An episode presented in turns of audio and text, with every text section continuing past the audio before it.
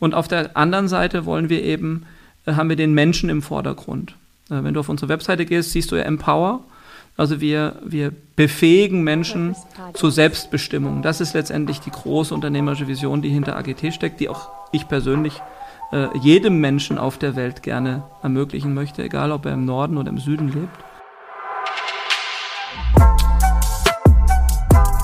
Herzlich willkommen zu einer brandneuen Folge von Purpose Projects, dem Podcast mit dem nachhaltig guten Stoff.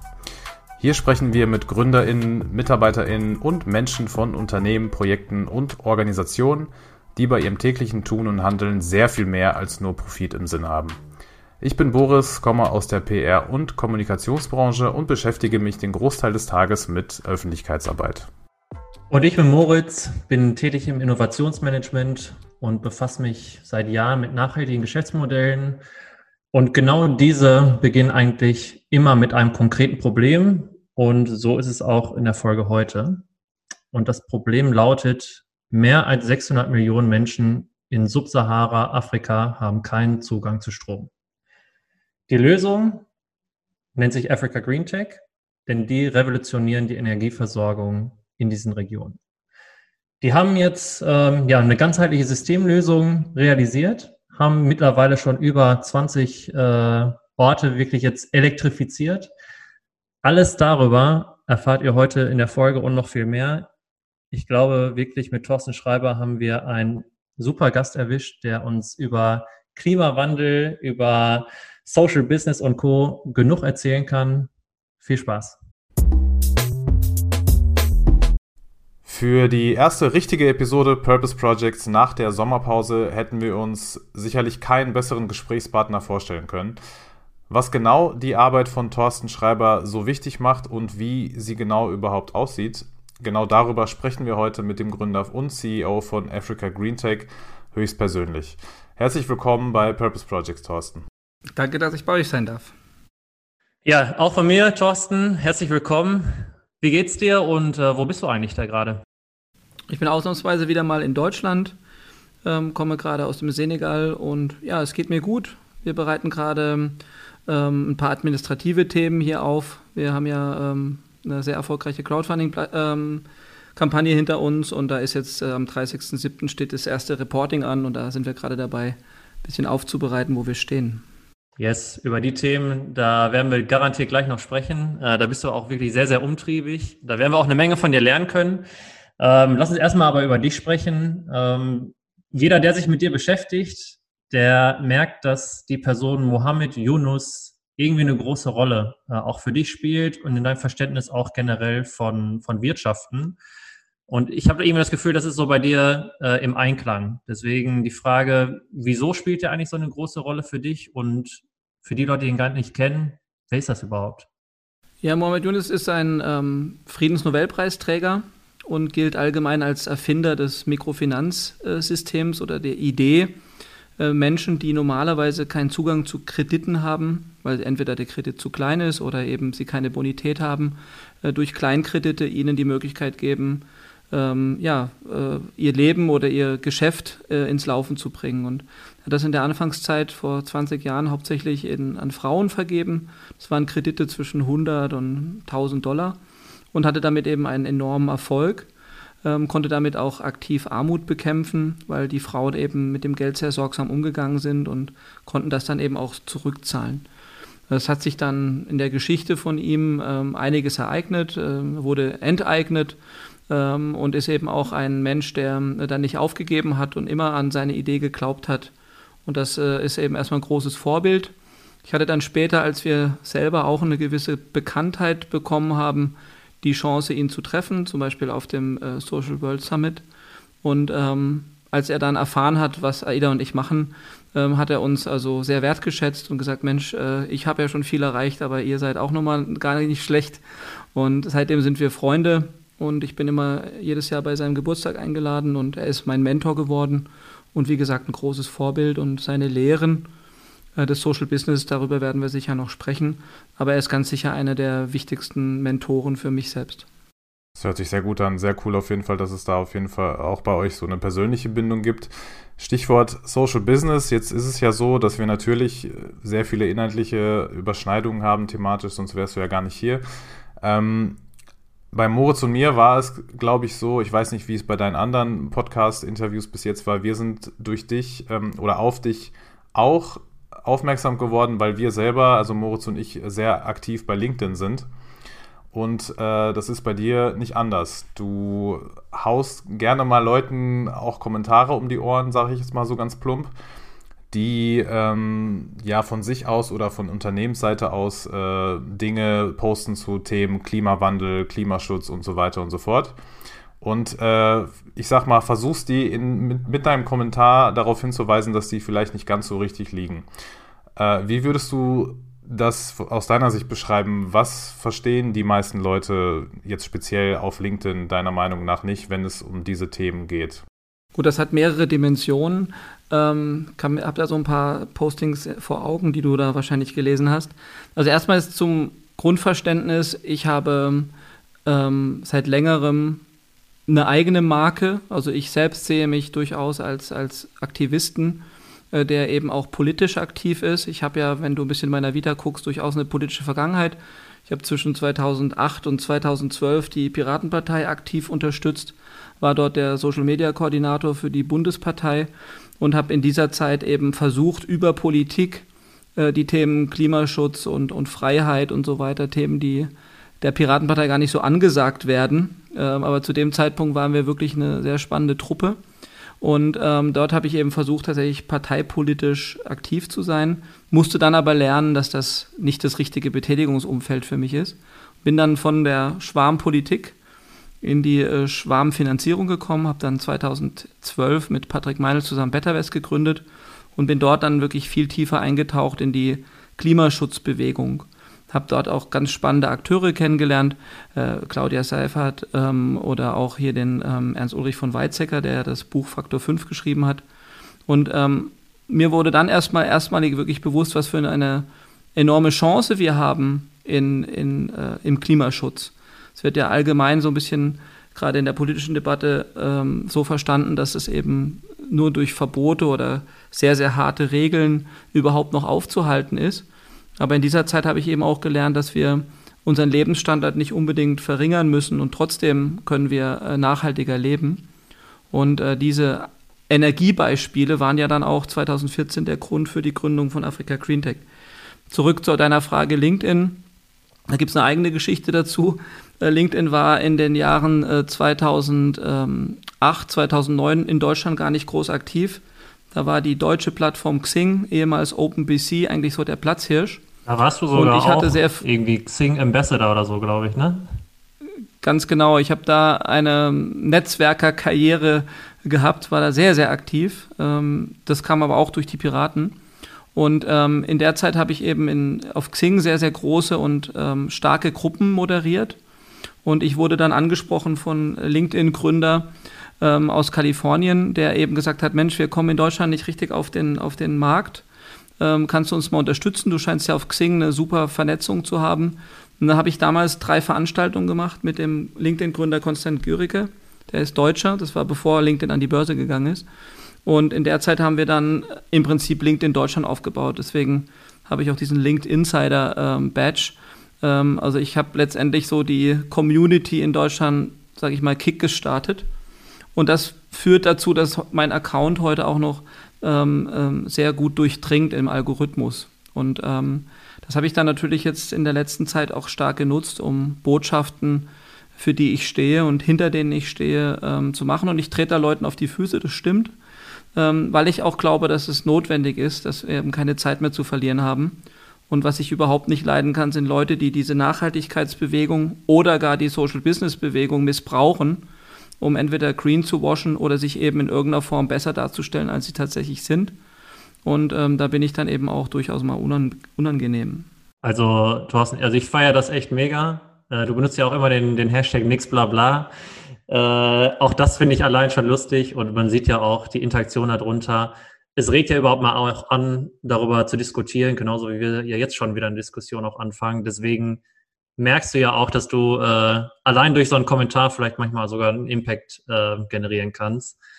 Äh, aber auch krass, dass du bei LinkedIn Deutschland hier auch so mitgewirkt hast. Das äh, war mir jetzt zum Beispiel gar nicht so bewusst, aber du hast irgendwie überall deine Finger mit drin.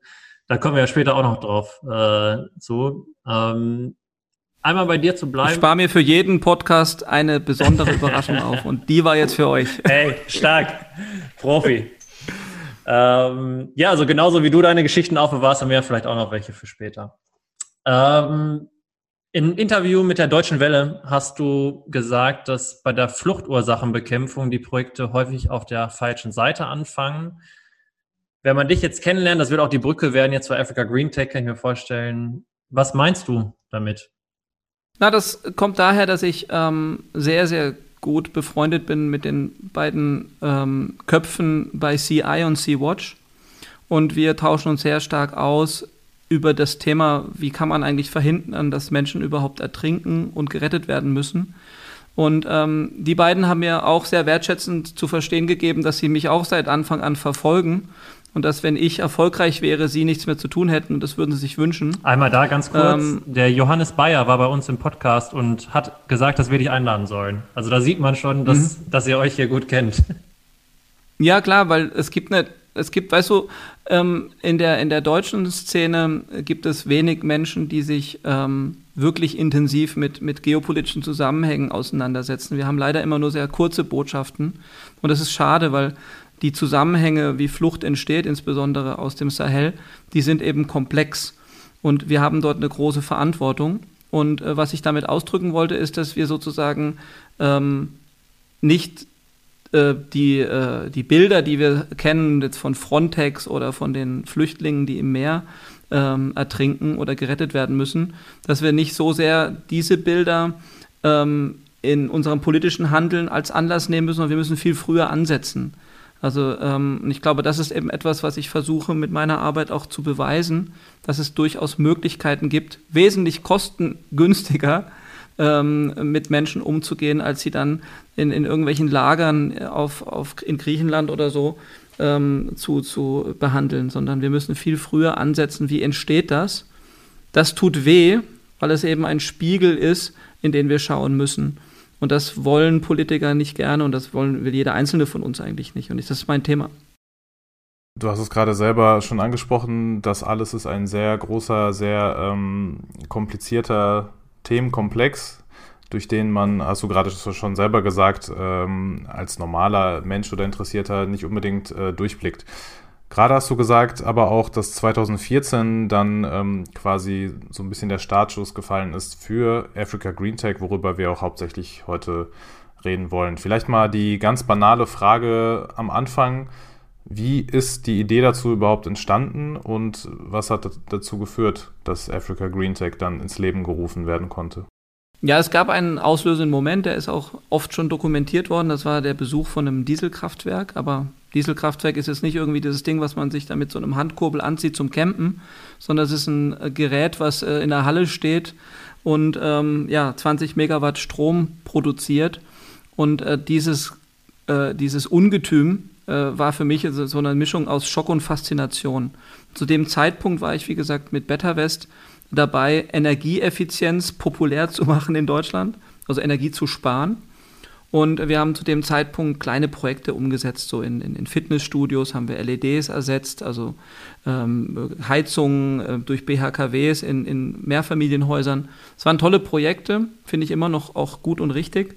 Aber es war so eine Steigerung von, keine Ahnung, von 70 Prozent Effizienz auf äh, 95 oder 85. Und dann stand ich eben vor diesem Monster und da wurde mir so klar, dass das letztendlich, was ich im Moment mache in Deutschland, äh, im Vergleich zu dem, was ich hier leisten könnte, wenn es mir gelingt, solche Geräte abzuschalten, ähm, das war eben für mich dann einfach der, der, der, der äh, Auslöser, dass ich gesagt habe, da mache ich mich eben, da kümmere ich mich jetzt drum. Das Ding mache ich, äh, mache ich platt, ja. Das war so der, der, der Gedanke, den ich hatte. Und ähm, tatsächlich waren es dann am Anfang noch gar nicht die äh, ähm, heute entwickelten Geschäftsmodelle, die wir mit Afrika Green Tech verfolgen, sondern die Idee war letztendlich erstmal dieses Dieselkraftwerk durch etwas anderes, Besseres zu ersetzen. Und das war damals ein, ein Müllverbrennungskraftwerk, was ich bauen wollte, äh, weil an dem Tag Äh, zusätzlich zu meinem Besuch in dem Kraftwerk gab es auch noch so eine Art äh, ähm, Generalstreik, wo die Menschen aus Wut ihren Müll auf die Straßen geworfen haben, den auch noch angezündet, es war so richtig wie so eine Endzeitstimmung. Und das hat mir richtig so Grusel gegeben. Dann sage ich, Mensch, warum lösen wir nicht zwei Probleme auf einmal? Und dann sind wir nach Hause gefahren, nach Deutschland, und ich habe dann einen Partner gefunden hier in Deutschland, der eben äh, auch viel in Europa, viel solche Müllverbrennungskraftwerke ähm, ähm, betreibt oder gebaut hat. Hier wird das ja, wenn dann, hauptsächlich für Wärme verwendet. Also der Müll wird verbrannt und dann eben in, in, in Fernwärme umgewandelt. Aber es gibt eben auch durchaus die Möglichkeit, das in Strom zu wandeln, indem man ähm, Flüssigkeiten erhitzt, die dann durch Turbinen laufen. Und so eine Anlage wollte ich dann für Mali bauen, habe mir dann noch so ein Exklusivdistributionsrecht für Afrika besorgt, weil der Typ wollte noch gar nicht in Afrika gar nichts machen. Und bin dann eben losgezogen. Und dieses Losziehen nach Investoren suchen, das hat mich dann so sehr geprägt. Ähm, und das hat am Ende dann auch zu dieser ähm, Containerisierung geführt. Die Geschichte, ich versuche es kurz zu machen, ich war bei ganz vielen Investoren, alle haben gesagt, Mali investiere ich nicht, völliger Wahnsinn. Und äh, in dem letzten Investorengespräch habe ich dann aus Wut gesagt, wenn sie nicht investieren, also wenn sie nicht investieren wollen, weil irgendwie ein politischer Umsturz ist, dann garantiere ich ihnen, dass ich dieses Müllverbrennungskraftwerk einfach abbauen kann. Weil wir hatten das alles containerisiert geplant. Und ähm, dann hat der Anwalt, war das, von so einem Family Office in Frankfurt, gesagt, ja, das ist interessant, das ist ein mobiles Asset. Bis dahin wusste ich nicht, was das ist. Ähm, heute weiß ich natürlich, dass ähm, mobile Investitionsgüter anders bewertet werden können. Du kannst sie theoretisch rückverpfänden. Und daraus entstand dann eben diese Idee mit den mobilen Solarkraftwerken. Dass wir die dann später in Dörfern einsetzen, das hat sich dann so entwickelt. Ähm, und zu dem ersten Zeitpunkt, das erste Kraftwerk haben wir ja 2015 aufgebaut in dem Dorf. Da hatten wir noch ein ganz naives Geschäftsmodell. Da wollten wir den Container an das Dorf verkaufen, ähm, sind da natürlich auch gnadenlos gescheitert. Aber äh, das, was heute Afrika Greentech ist, ein langjähriger Prozess von sieben Jahren, von ständig auf die Nase fallen und wieder aufstehen und wieder auf die Nase fallen und wieder aufstehen. Und heute sind wir natürlich äh, mit einem Modell unterwegs, was ganzheitlich äh, sehr durchdacht und sehr leidvoll erarbeitet wurde. Ja, interessant, wie ihr euch da Schritt für Schritt dahin bewegt habt, wo ihr jetzt auch heute steht. Äh, ich weiß, dass wenn wir in zwei Jahren sprechen, sowieso wieder schon viel passiert sein wird. Aber wir sind jetzt gerade 2021, 12. Juli. Äh, deswegen jetzt gerade, wenn man sich mit euch beschäftigt, ähm, ist euer Steckenpferd ja eure Impact-Zeit. Das heißt, ihr geht in die Dörfer. Du hast viel gerade von Containern gesprochen. Das heißt, man kann sich das wirklich so vorstellen, ihr produziert die Container, ja, und dann versorgt ihr das Dorf mit, ich, ich kürze das jetzt ab, mit Strom, mit Kühlung, mit sauberem Wasser und der Möglichkeit für Kommunikationsmöglichkeiten. Also ich glaube, ihr habt ähm, so Satelliten, die ihr da noch verbaut, richtig? Genau, das sind die vier Grundbasisinfrastruktur, ähm, Dienstleistungen, die wir dann in so einer Impact-Zeit erbringen. Es gibt noch viel mehr, aber das ist, sage ich mal, die Basis technologisch gesehen. Da, also da merkt man schon, dieses ganzheitliche, was du gerade angesprochen hast, leuchtet einer, glaube ich, ein. Ähm, was einen aber nicht direkt einleuchtet, ihr seid ja ganz bewusst kein NGO, sondern Unternehmen. Und ich glaube, dein Verständnis da sehr ähnlich auch zu dem, was Boris und ich haben, ist, dass äh, Purpose und Profit auch Hand in Hand gehen. Deswegen die, auch vielleicht eine plumpe Frage, wie verdient Africa Green Tech eigentlich Geld damit? Ja, das ist auch ein sehr, sehr spannendes Thema. Ähm, also die, das, da sind wir wieder beim Anfang, also kommen wir zurück zu Mohamed Yunus dem, der Idee des Social Entrepreneurship oder Social Business. Ähm, die Definition geht, ähm, ist recht schwammig, die gibt es weltweit natürlich mit ganz unterschiedlichen Ausrichtungen. Insgesamt sind es eigentlich sechs ähm, Kategorien, in denen man überhaupt Geschäfte ähm, strukturieren kann. Ganz rechts, wenn man das jetzt mal auf einer, auf einer Skala sehen würde, haben wir das traditionelle Geschäftsmodell von äh, rein profitorientiert. So sind alle DAX-Unternehmen, so funktioniert die ganze Welt, die Finanzwirtschaft. Und die führt uns zu dem Ergebnis, dass unser Planet gegen die Wand fährt. Auf der ganz anderen Seite hast du dann das traditionelle Charity oder auch Philanthropie.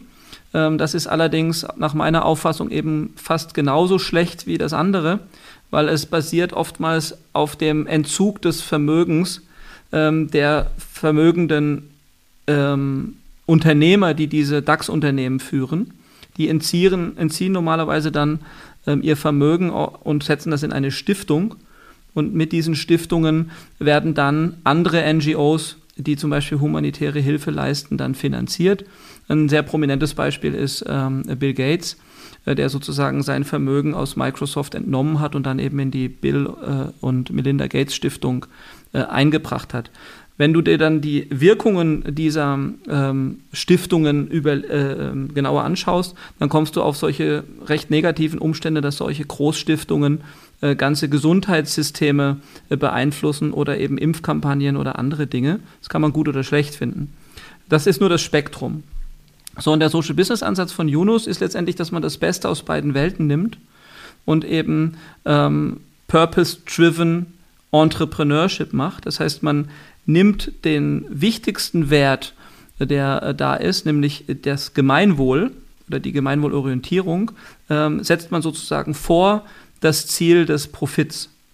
Und ähm, fertig ist das Social Business. Und genau das ist letztendlich auch das, was wir tun. Ähm, wir sind im Kern ein Unternehmen, also wir lösen Probleme unternehmerisch, kommen wir gleich zu. Du hast dir die vier Grundprobleme schon genannt. Die sind erstmal für jemanden, der hier im globalen Norden wohnt, kein Problem, weil Strom kommt aus der Steckdose, Wasser aus dem Wasserreservoir und Internet haben wir auch an jeder Stelle. Kühlketten garantieren wir ebenfalls. Aber in Ländern, in denen wir aktiv sind, sind alle vier Grundbedürfnisse eben katastrophal. Und ähm, wir lösen, also die unternehmerische Seite bei uns ist eben der Technologieansatz. Das heißt, wir äh, versuchen durch dezentrale Energieversorgung erneuerbar diese Lösungen anzubieten. Und auf der anderen Seite wollen wir eben, äh, haben wir den Menschen im Vordergrund. Äh, wenn du auf unsere Webseite gehst, siehst du ja Empower. Also wir, wir befähigen Menschen zur Selbstbestimmung. Das ist letztendlich die große unternehmerische Vision, die hinter AGT steckt, die auch ich persönlich äh, jedem Menschen auf der Welt gerne ermöglichen möchte, egal ob er im Norden oder im Süden lebt. Und uns gelingt das eben dadurch, dass wir eine Balance schaffen zwischen Rendite, also kommerziellen, äh, kommerziellen Ertrag auf Geld und ähm, eben dem, dem Projekt selbst. Und das ist eine sehr, sehr schwierige Gleichung, das kann ich dir jetzt schon sagen. Ähm, zurück zu der Ursprungsfrage, wir verkaufen all diese Dienstleistungen zu einem fairen Preis. Und dadurch ergibt sich ein Umsatz und mit diesem Umsatz können wir eben Kredite zurückbezahlen. Das heißt, anders als das die NGOs machen, die spendenbasiert ihre Projekte umsetzen, nehmen wir Gel Kredite auf und äh, denen zahlen wir zurück, indem die Menschen für die Dienstleistung bezahlen. Und wir finanzieren uns selbst dann eben über die Operations, das heißt, indem wir diese Projekte betreiben, nicht verkaufen, also wir verkaufen das nicht an irgendjemand, sondern wir betreiben unsere Technik selbst. Und das gibt wiederum das Vertrauen bei den Menschen, dass wir nicht einfach irgendwas ab, abstellen und dann wieder verschwinden. Und das hat zu dem Umstand geführt, den viele Leute gar nicht so richtig bewusst ist, dass die Menschen uns als Unternehmen vertrauen, ein Problem zu lösen, was deren Regierungen oder eben auch andere NGOs nicht lösen können, weil sie eben immer wieder verschwinden, nachdem sie ihre gespendete Ware sozusagen absetzen. Das ist ein Grundproblem der Entwicklungshilfe, ähm, die wir eben auch adressieren. Das heißt, wir sind eigentlich, legen wir uns mit allen im, im System an der rechten Seite mit den Unternehmen, auf der linken Seite mit den NGOs, mit der, äh, mit der, mit der Entwicklungshilfe als solche, sowohl politisch als auch mit den Organisationen, weil wir immer an der Seite der Menschen sind und das ist ähm, anstrengend. Ja, das glaube ich, das war, ein, das war ein guter abschließender Satz. Äh, glaube ich auf jeden Fall, dass es anstrengend ist. Mali ist ein Land, was du gerade selber schon ähm, angesprochen hast, wo ihr sehr aktiv seid. Niger ist ein anderes Land in Afrika, wo ihr ebenfalls sehr aktiv seid. Wenn wir richtig informiert sind, dann habt ihr Stand heute bereits ähm, 20 Dörfer so um den Dreh elektrifiziert und dadurch ähm, schon über 100.000 Menschen geholfen. Ähm, dazu erstmal Glückwunsch. Allein das ist schon mal eine sehr, sehr ordentliche Leistung. Euer Ziel ist es aber, ähm, bis 2030, glaube ich, ähm, knapp drei Millionen Menschen mit Strom zu versorgen.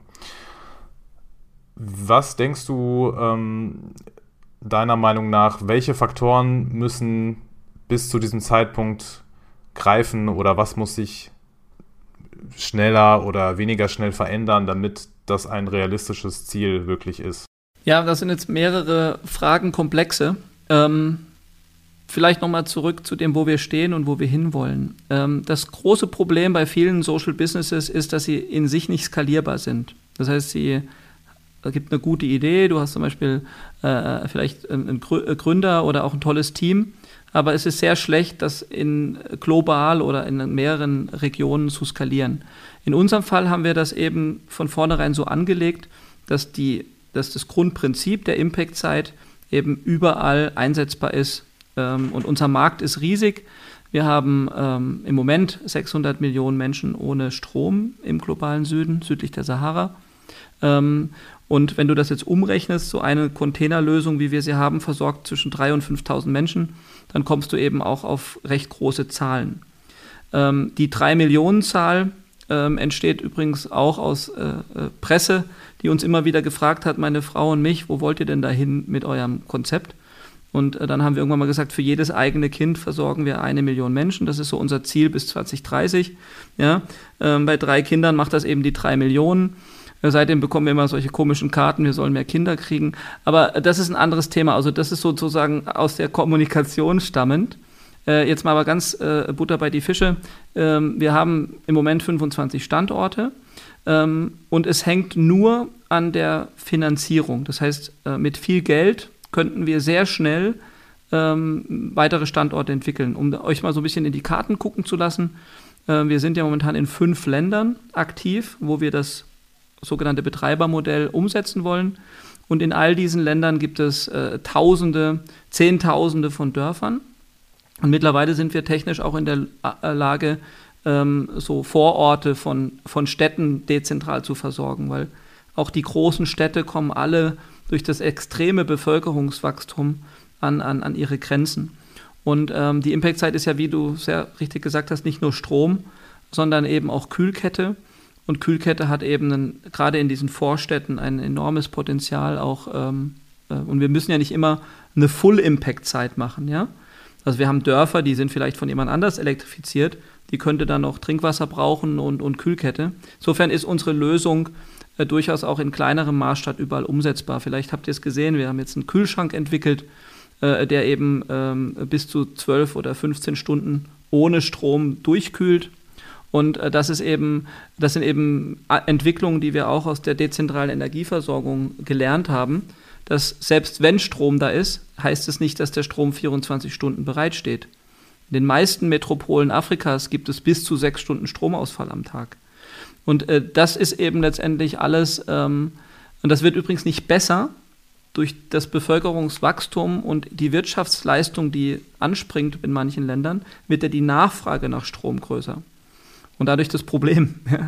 ähm, aber diese, die Frage, die sich ja, glaube ich, von, von dir stellt, ähm, ist, können wir das überhaupt leisten? Ja? Also schaffen wir das äh, von 20 auf äh, 500 sind es übrigens, das ist die, die, die, die Ziffer die wir bis 2030 uns vorgenommen haben, also 500 Standorte.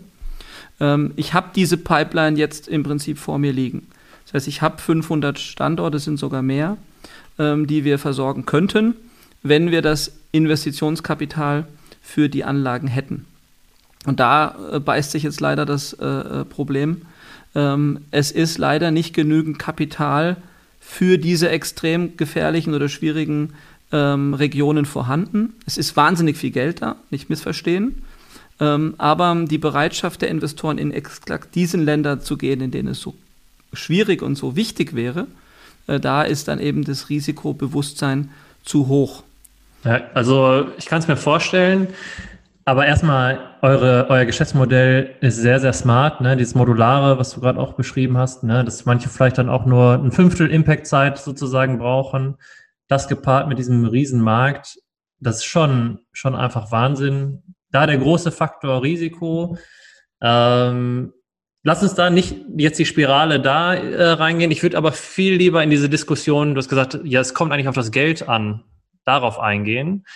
Äh, mir fällt gerade ähm, ein anderes Beispiel ein, die auch schnell wachsen wollten und die haben vielleicht den Shortcut gemacht, und zwar Oatly. Die haben sich gedacht, ach, wir nehmen Geld von Blackstone. Da gab es auch einen recht großen Shitstorm von den Leuten, weil die gesagt, ey, Oatly, ihr seid eine Firma, die für die und die Werte einsteht und jetzt arbeitet ihr mit einem Investor zusammen, der unter anderem Amazonas abholzt. Bei euch, ihr hattet so eine Diskussion auch mal, ich, das hattest du auch bei LinkedIn sogar mal als Umfrage, glaube ich, gemacht. Da, da hast du die Frage gestellt, dürfen wir als Africa Green Tech Geld annehmen von den großen Ölkonzernen? Weil, wenn ich es richtig verstanden sind das genau die auch, die in typischerweise in Africa Green Tech eigentlich investieren würden. Ja, vielleicht eine gute Rendite, großer Markt, Risiko können die eingehen. Ende vom Lied war, ihr habt entschieden, wir nehmen das Geld nicht an. Anders als Oatly beispielsweise. Und äh, ja, jetzt haben wir dich äh, als einer der Geschäftsführer ja auch dann äh, von, von Africa Green Tech, beziehungsweise einer der Gründer. Ähm, erzähl mal so ein bisschen von hinter den Kulissen. Wie war das eine schwierige Diskussion oder wart ihr euch alle einig? Äh, erzähl mal. So, so. Du möchtest, dass ich Geheimnisse aus dem Nähkästchen ausplaudere. Ja, tatsächlich, diese Oatly-Diskussion haben wir auch verfolgt. Die war ja früher. Und ähm, wir hatten dann ähm, Angebote von zwei der Big Five äh, in Gespräche einzutreten. Dazu muss man wissen, äh, dass ähm, der dezentrale Energiemarkt ähm, von diesen Big Five ähm, ganz stark adressiert wird. Also sämtliche unserer Wettbewerber haben bereits größere Investitionssummen von diesen Big Five bekommen. Und es geht also hier auch um die Frage, gibt es Afrika Green Tech überhaupt noch in Zukunft? Ähm, also das ist eine Existenz, existenzielle Frage. Äh, es ist nicht nur eine moralische oder ethische Frage, sondern auch eine existenzielle. Und wenn man dann 120 Mitarbeiter hat, so wie ich, ähm, dann stellt man sich diese Frage gerade nach so einer Pandemie natürlich auch. Ähm, und die Frage, ist das Geld schmutzig? Die stellte sich dann eben in der Spitze, als wir gemerkt haben, dass auch im Team, und darauf zielt ja eine Frage, äh, da völlig kontroverse Meinungen haben. Bis hin, dass der ein oder andere gesagt hat, Thorsten, wenn du Geld nimmst von dem und dem Konzern, dann bin ich raus. Ähm, und das hat mich dann nicht nur nachträglich gemacht, sondern ich war ja eigentlich auch auf der, also wir war, sind zwei Vorstände. Ähm, Wolfgang als der CFO äh, wollte die Gespräche weiterführen, äh, aber gar nicht jetzt, weil er äh, mit Ölkonzernen zusammenarbeiten will, sondern eben aus dieser existenziellen Frage her. Er sagt, wenn alle unsere Wettbewerber Geld von denen bekommen, dann müssen wir uns zumindest damit auseinandersetzen. Und ich war eben von Anfang an sehr kritisch. Ähm, und tatsächlich hat es dann ein Kommentar von dem Polarstern-Gründer Florian Hinle ähm, ausgelöst, die, die, meine Entscheidung, äh, weil Florian, mit dem arbeiten wir auch zusammen, also die finanzieren momentan ein Projekt von uns ähm, in, in, in Madagaskar. Und Florian hat ganz klar gesagt, wenn du mit XY zusammenarbeitest, dann sind wir, können wir nicht mehr mit euch arbeiten.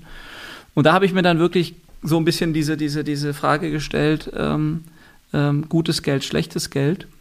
Und darauf kam dann diese von dir erwähnte Umfrage, wo ich das offen mit allen geteilt habe, die mich kennen und auch anderen. Und da haben interessanterweise auch die Leute mitgelesen äh, aus den Konzernen. Und äh, da haben auch deutsche Energieversorger mitgelesen und Politiker. Äh, ich wollte es gar nicht so groß machen. Ich wollte eigentlich nur meine Kumpels fragen, hey Leute, was denkt ihr darüber? Ich hatte nicht damit gerechnet, dass der Post dann irgendwie 100.000 Seitenaufrufe bekommt. Aber ähm, letztendlich war der Spannende, dass die Abstimmung ja 70-30 war. Das heißt, 70 Prozent ähm, meiner Follower, also unserer Peer Group, jetzt zurück zu dem Oatly-Beispiel, ja, waren ja dafür. Sagen, Moment, ist Energie und wenn sich diese Konzerne wandeln, dann äh, dürft ihr das nicht verhindern. Es gibt kein schlechtes Geld, wenn ihr mit dem Geld Gutes tut, ba, ba, ba, ba, ba. Und ähm, es waren eben ein Kern von Leuten, die gesagt haben, das geht gar nicht. Also, dass du darüber nachdenkst, ist schon, äh, tue ich dich schon entfollowern, ja. Und ähm, ich habe dann echt nächtelang mit mir gerungen. Ich habe nicht mehr geschlafen und eines Morgens bin ich dann aufgewacht und habe gesagt, nee, egal was die anderen denken, ähm, du verrätst dich selbst, weil du hast das Unternehmen Afrika Green Tech ja gegründet auf diesem Dieselgenerator. Und da kommen wir zurück zu der Ursprungsgeschichte. Ich hatte mir wirklich vorgenommen, diese Dieselgeneratoren abzuschalten und dann kann ja nicht dieses, also es geht einfach für mich nicht. Und das habe ich dann mit dem Team besprochen, habe gesagt, Leute, also ich bin, bin da jetzt ganz klar ähm, und ich würde das auch gerne ähm, bekannt geben, dass wir das nicht machen. Und ähm, ich konnte dann tatsächlich die ganze Mannschaft hinter mir vereinigen und heute ist auch der Wolfgang dafür. Äh, Grund dafür ist übrigens, dass die beiden Konzerne uns sehr, sehr böse und unverschämte E-Mails geschrieben haben, äh, mit dem Wunsch, äh, diese Postings wieder zu löschen, weil das wohl auch in ihrer Mitarbeiterschaft zu kontroversen Diskussionen führte. Und denen rennen jetzt ein bisschen die Leute weg. Ähm, das ist also sehr, sehr spannend. Ich will jetzt bewusst keine Namen nennen, aber wenn man ein bisschen recherchiert, ist der eine oder andere Konzern zwischenzeitlich ja auch verklagt worden. Und ähm, da tut sich eine ganze Menge. Und ähm, ja, ich weiß nicht, ob wir das ausgelöst haben, aber sicher haben wir das verstärkt, ja. Krass, also sehr spannende Insights auf jeden Fall. Ich glaube, genau, genau die oder eine ähnliche Antwort wollte Moritz äh, damit bezwecken, aber es ist ja auch einfach mal wirklich spannend zu hören, wie das dann so abläuft und wie dann unternehmensintern auch darüber nachgedacht wird und die Prozesse, die kriegt man ja überhaupt nicht mit, was ja auch logisch ist. Ja, aber, und auch allein, dass der CFO ja, sagt, wir müssen das hier mal wenigstens mal näher in Betrachtung ziehen, ist auch vollkommen richtig. Aber ich ziehe meinen Hut davor, äh, vor so einer Entscheidung, ähm, auch wenn das von außen, also diesen bewusst sich dazu öffnen, auch gegenüber seiner Peer Group, ich glaube, das hilft. Und selbst wenn äh, dein, dein Kumpel von Polarstern dir dann auch sagt, so, ey, Thorsten, wenn du das machst, dann dann geht unsere Zusammenarbeit nicht. Das ist auch krass. Ich glaube aber, das ist schon so ein bisschen so, so ein Blick in die Zukunft, wie auch vielleicht mal Wirtschaften auch sein kann. Ne? Also so ein bisschen so eine No-Go-Area, wo man dann vielleicht im Bereich Öl dann schnell auch ist und sagt, okay, ey, du machst die Umwelt damit kaputt. Du, du bist mit, mit denen in der Partnerschaft, dann arbeiten wir auch nicht zusammen. Da geht es vielleicht anderen Unternehmen genauso in Zukunft. Ja, ähm, es ist eine Gratwanderung, weil du musst natürlich, wenn du Veränderungen möchtest, also Change, musst du ja auch offen sein, dass die Leute, die sich verändern wollen, äh, dem Weg auch mitgehen. Also nur Konfrontation bringt nichts. Also ähm, Autos anzünden im Bankenviertel, äh, um gegen die Globalisierung zu kämpfen, ist nicht unbedingt der richtige Weg. Also ich war früher eher auf der radikalen Ecke, ähm, aber ich habe mich durch die Erfahrung mit Afrika Green Tech äh, sehr stark äh, geöffnet. Also den Dialog suche ich immer noch, auch mit den ganz krassen Leuten. Ähm, aber meine Position ist relativ klar. Entweder bewegt ihr euch jetzt ja, oder ähm, ihr seid halt nicht dabei bei der, bei der Transformation und ähm, leider haben die momentan die größeren äh, Geldbeutel, aber ich glaube, das Bewusstsein der Masse, ähm, also die, die Crowd oder die, die, ähm, das, was man ja auch bei Fridays for Futures sieht oder anderen äh, Massenbewegungen oder äh, man hat es auch bei der ganzen MeToo-Bewegung und ähm, bei Black Lives Matter gesehen, ähm, die Mächtigen haben schon Angst, dass wenn sich die Menschen zusammentun, ähm, und das muss man halt nutzen. Die Frage ist dann, wenn sich dort dann Menschen drunter mischen, die auf Gewalt oder Terror aus sind, äh, dann wird es halt schwierig, ja. Ähm, weil letztendlich, glaube ich, kriegen wir das nur friedlich hin und nicht mit, mit, mit Gewalt. Aber tendenziell bin ich auch eher Extinction Rebellion als Fridays for Future. Ähm, wir brauchen jetzt klare Zeichen und klare Stoppschilder, so wie du es gesagt hast. Und wir haben da jetzt mal eins gesetzt. Ob das unser Überleben sichert, das weiß ich nicht, ähm, aber es ist zumindest ehrlich. Ja, also die Position ist auf jeden Fall klar und deutlich und äh, der gesellschaftliche Shift, der ist auf jeden Fall da. Das kann man, glaube ich, äh, auf jeden Fall nicht mehr leugnen. Moritz, äh, ich würde gerne zu einem ähm, kurzen, schnellen Format äh, kommen. Fünf schnelle Fragen könnte man es nennen, wir haben, nee, sechs sind sogar, sehe ich gerade, könnte man es nennen, wir haben es aber Purpose Preguntas genannt, so innovativ und äh, sprachgewandt wie wir sind. Äh, sechs kurze Fragen mit hoffentlich sechs genauso kurzen Antworten, über die du idealerweise nicht so lange nachdenken musst.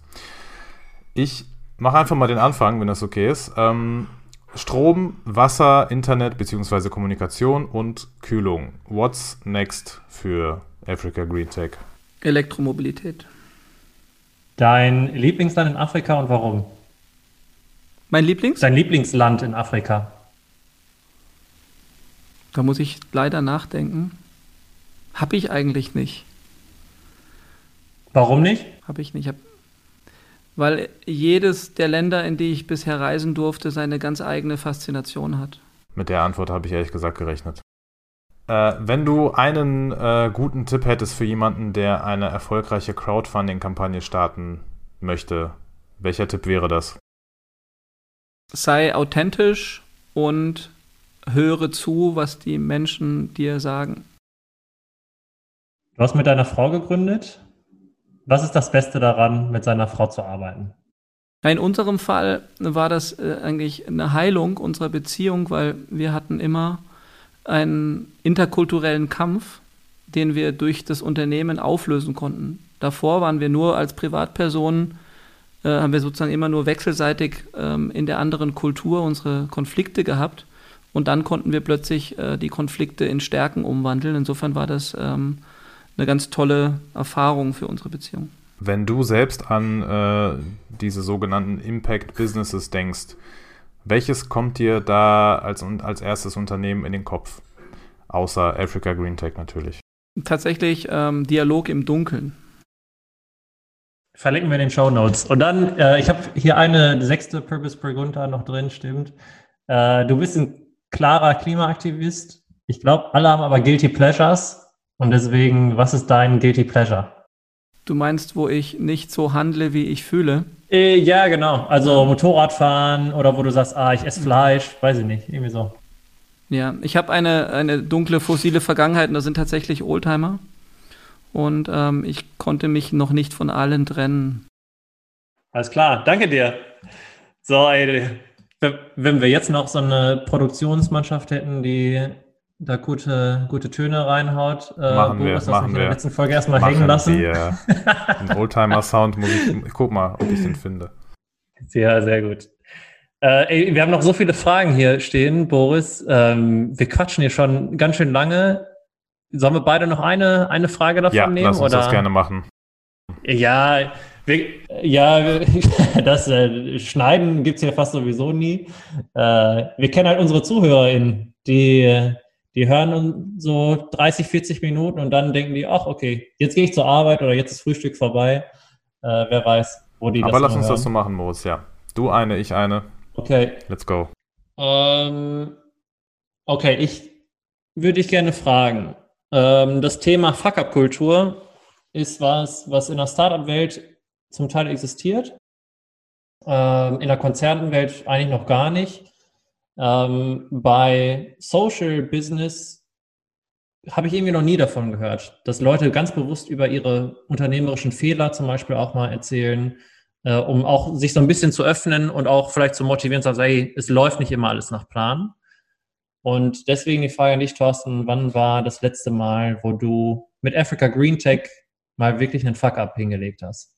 Na, das passiert eigentlich ständig. Ich, ich kann das eigentlich nicht bestätigen. Es gibt sehr viele aktuelle Beispiele aus dem Social Business, wo Leute ähm, sehr selbstkritisch von Selbstausbeutung sprechen und eben das auch anprangern, dass ähm, Sozialunternehmer insgesamt ja ähm, ein Genre sind, was gesellschaftlich nicht die Anerkennung erfährt und gleichzeitig auch nicht die ähm, rechtlichen Rahmenbedingungen hat.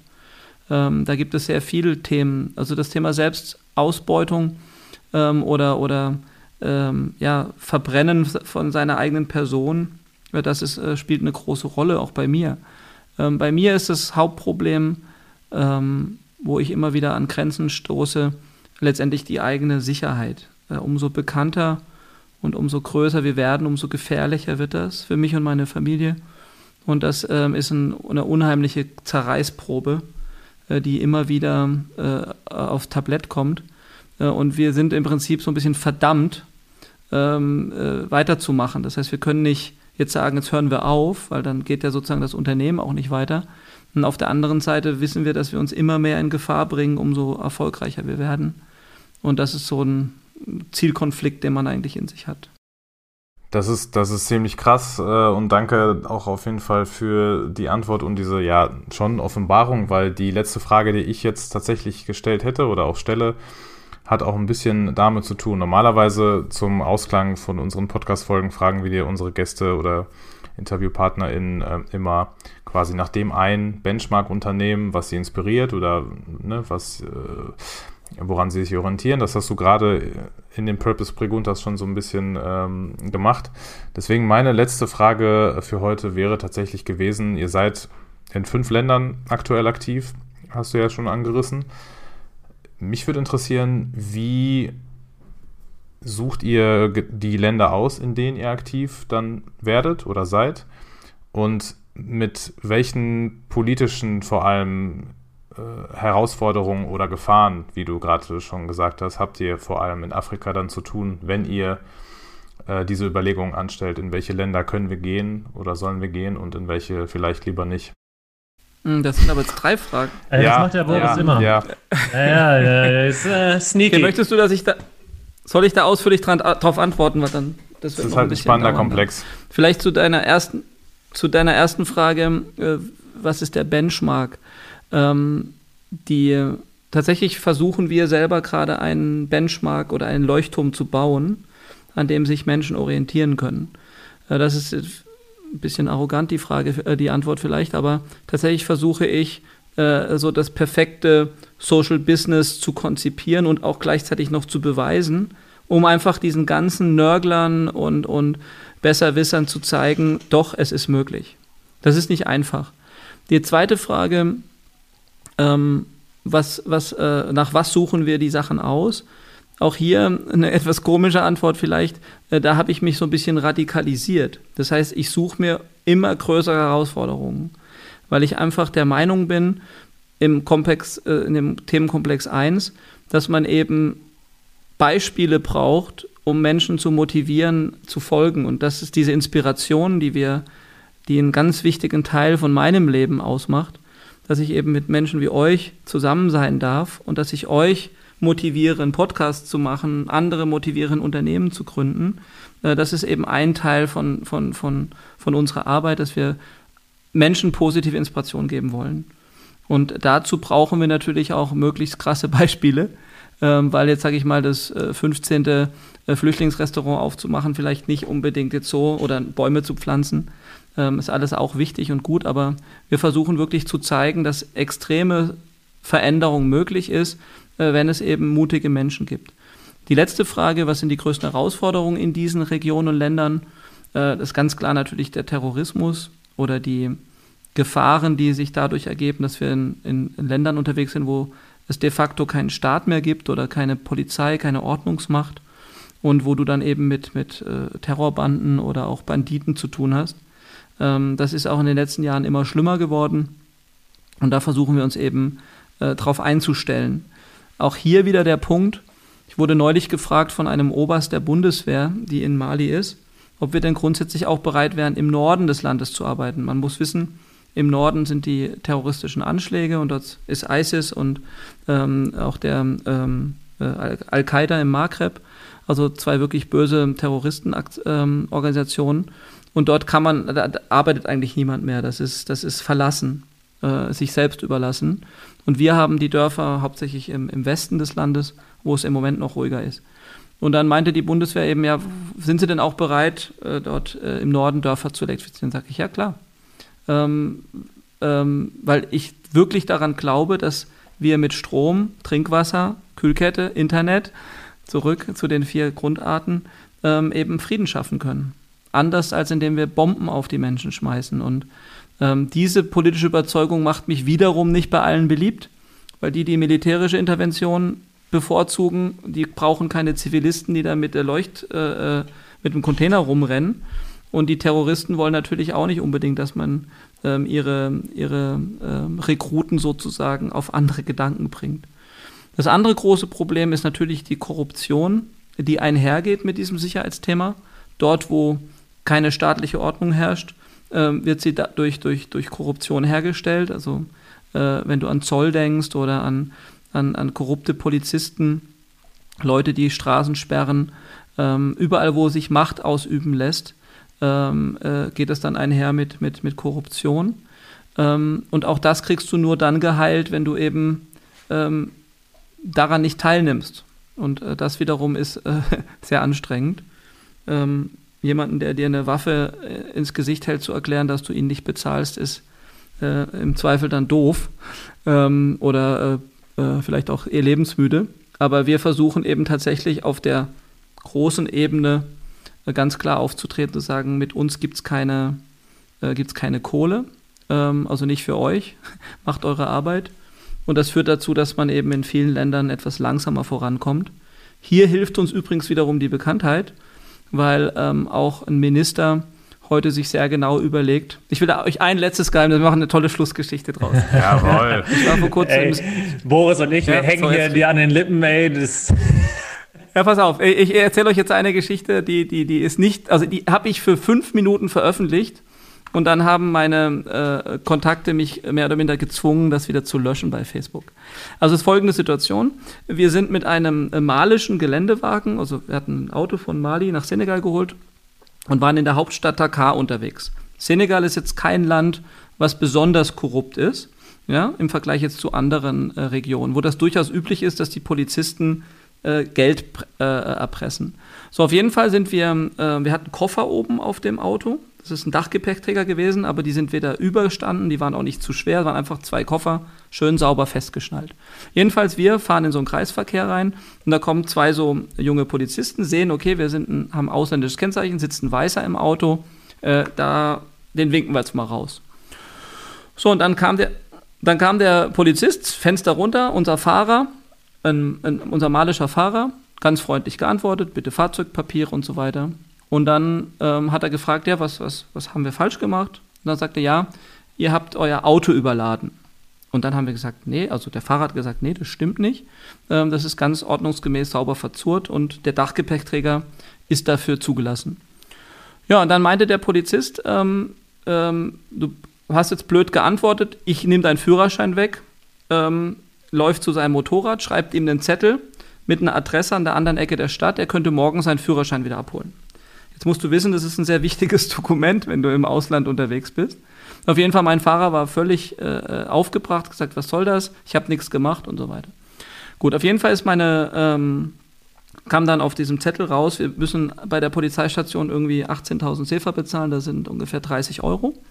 Und dann könnten wir am nächsten Tag unseren Führerschein holen. Jetzt musst du wissen, wenn du auf so eine Polizeistation gehst, kostet dich das mindestens einen Tag. Ja? Ist ja nicht so, dass du da irgendwie reinkommst und die sagen, ah ja, schön, dass Sie da sind, hier haben Sie den Führerschein wieder. Du weißt, du verlierst einen Tag plus diese 30 Euro. Gut, was macht meine Frau? Ähm, die ist dann in der Regel immer diejenige, die versucht, diese Sachen aufzulösen. Also ich habe Fotos gemacht von dem Polizist, von dem, von, dem, von dem Strafzettel, von unserem Dachgepäckträger und war schon dabei, das bei Facebook zu posten. Ja, weil ich war echt genervt. Einmal da ganz so, meine kurz, Frau ist dann äh, bei Facebook, bei euch auf dem Africa Green Check Account mit, ich glaube, 1,3 Millionen Followern, ne? Für die Leute, die gerade fragen, genau. warum du das gerade auch erwähnst, ja. Ja, wir haben da eine gewisse, ähm, eine gewisse Reichweite. So, und sie ist dann eben zu dem Polizisten gegangen, hat mit dem verhandelt und da hat er gesagt, okay, gib mir 9000, also die Hälfte, kriegst deinen Führerschein wieder. Und das war im Prinzip die Korruption. Ja, also der hat letztendlich uns erpresst und mit der Erpressung hat er sich 15 Euro erpresst von uns, weil dafür gab es natürlich keine Quittung. Ja, so auch das habe ich dokumentiert. Ich habe so ein kleines äh, äh, Teleobjektiv, was ich mir vorne aufs Handy schrauben kann, habe ich schön dezent aus der Ferne diesen Deal ähm, fotografiert und dann kam meine Frau zu uns und sagt, so, Alter, jetzt reicht's mir, diesmal mache ich das öffentlich.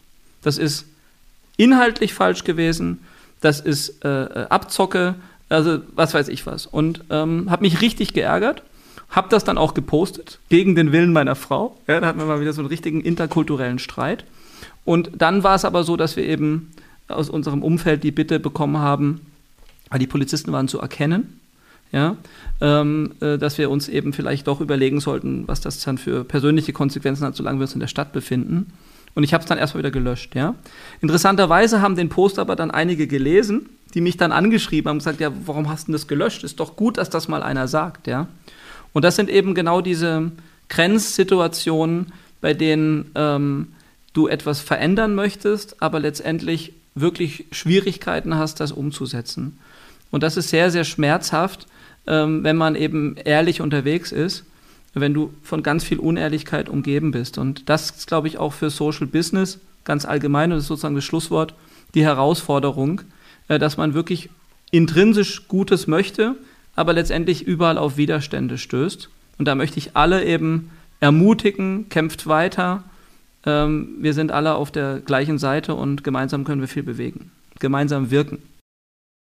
Ja, also Boris, jetzt traue ich mich gar nicht mehr was zu sagen. Äh, Thorsten, danke dir für die echt Wahnsinnsfolge und ich hoffe, wir sprechen in ein, zwei Jahren nochmal und reden dann über weitere Geschichten. Der, ja, sowas wie gerade, das war echt Hammer. Danke dir.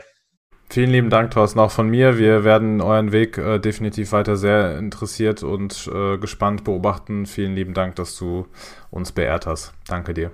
Danke euch. So, Moritz, so wollte ich seit ungefähr sieben oder acht Wochen mal wieder einen Satz beginnen. Ich habe schon sehr vermisst. Wir haben die äh, erste richtige Purpose Projects Episode nach der Sommerpause hinter uns gebracht. Und ähm, was soll ich sagen? Ich glaube, on Record war es ungefähr genauso spannend wie danach noch off Record, aber ist ein anderes Thema. Wie äh, lautet dein Fazit nach dem Gespräch mit Thorsten? Boah, das war richtig geil. Also ich bin richtig hyped, muss ich sagen. Ähm, da war alles dabei. Von einer gewissen Theoretik, so ein theoretischer Ansatz zu, wie man Wirtschaft versteht, zu, wie Africa Green Tech eigentlich tickt, was die eigentlich machen und dann zum Schluss nochmal so ein bisschen Storytelling, was, was für Probleme da unten existieren. Und dann sagst du gerade noch off-Record auch noch viel passiert. Ähm, können wir gleich mal kurz droppen. Erzähl du erstmal, äh, wie geht's dir mit der Folge? Bist du happy, dass wir wieder einen Interviewgast hatten?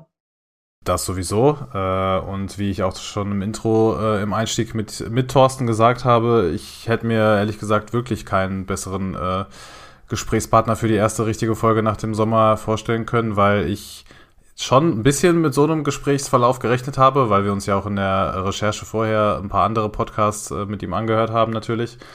Ähm, aber meine Erwartungen persönlich wurden auf jeden Fall übertroffen, weil es wirklich, wie du sagst, so einen großen generellen Abriss äh, aller möglichen Themen äh, gab, weil das Themen, also der Themenkomplex an sich, mit dem die da unten zu tun haben, auch einfach sehr schwierig ist und komplex.